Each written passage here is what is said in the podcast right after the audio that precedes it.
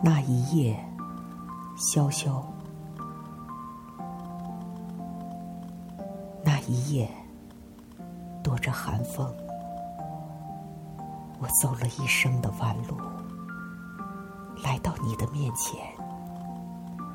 你用一杯清水让我坐下，抖落前尘，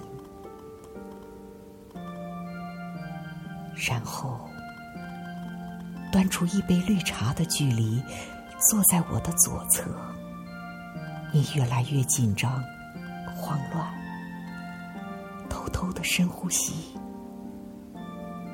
在一句话的半途停了停，突然抓住我的手说：“心里早就有鬼，跳得好快。”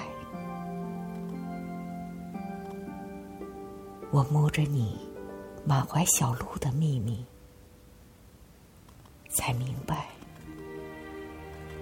半世情缘悬在心间，桃花为你在我脸上误入歧途。